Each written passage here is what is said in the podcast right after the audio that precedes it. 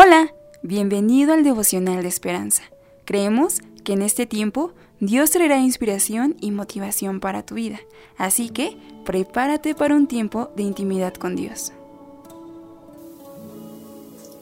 27 de enero, libre al fin. Así que, si el Hijo os libertare, seréis verdaderamente libres. Versículo 36. El autor nos dice, Veinte años pasaron antes de que el periodista John McCarthy rehén por 100 años durante la guerra civil libanesa, conociera a quien había negociado su liberación, Domenico Pico. McCarthy dijo simplemente, gracias por mi libertad.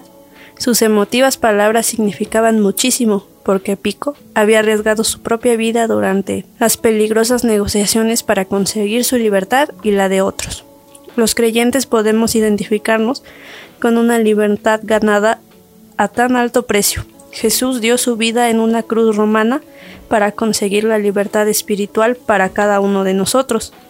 Ahora, como hijos de Dios, sabemos que estamos firmes en la libertad con que Cristo nos hizo libres, como afirmó valientemente el apóstol Pablo. Gálatas 5.1. El Evangelio de Juan también enseña sobre la libertad en Cristo, señalando, si el Hijo os libertare, seréis verdaderamente libres.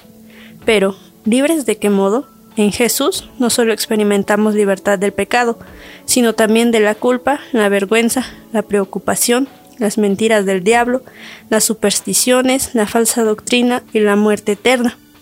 Al no ser más rehenes, tenemos libertad para amar a los enemigos, andar en bondad, vivir en esperanza, amor a nuestro prójimo y perdonar como hemos perdonado. Aquí podemos ver que Dios es misericordioso y nos libertó de el cautivario en el que estábamos, en el pecado, en falsas ideas que el mundo nos ha hecho creer, pero Dios entregó su vida en aquella cruz para hacernos libres. Oremos.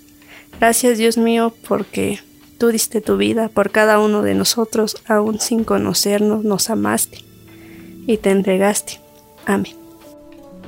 Esperamos que hayas pasado un tiempo agradable bajo el propósito de Dios.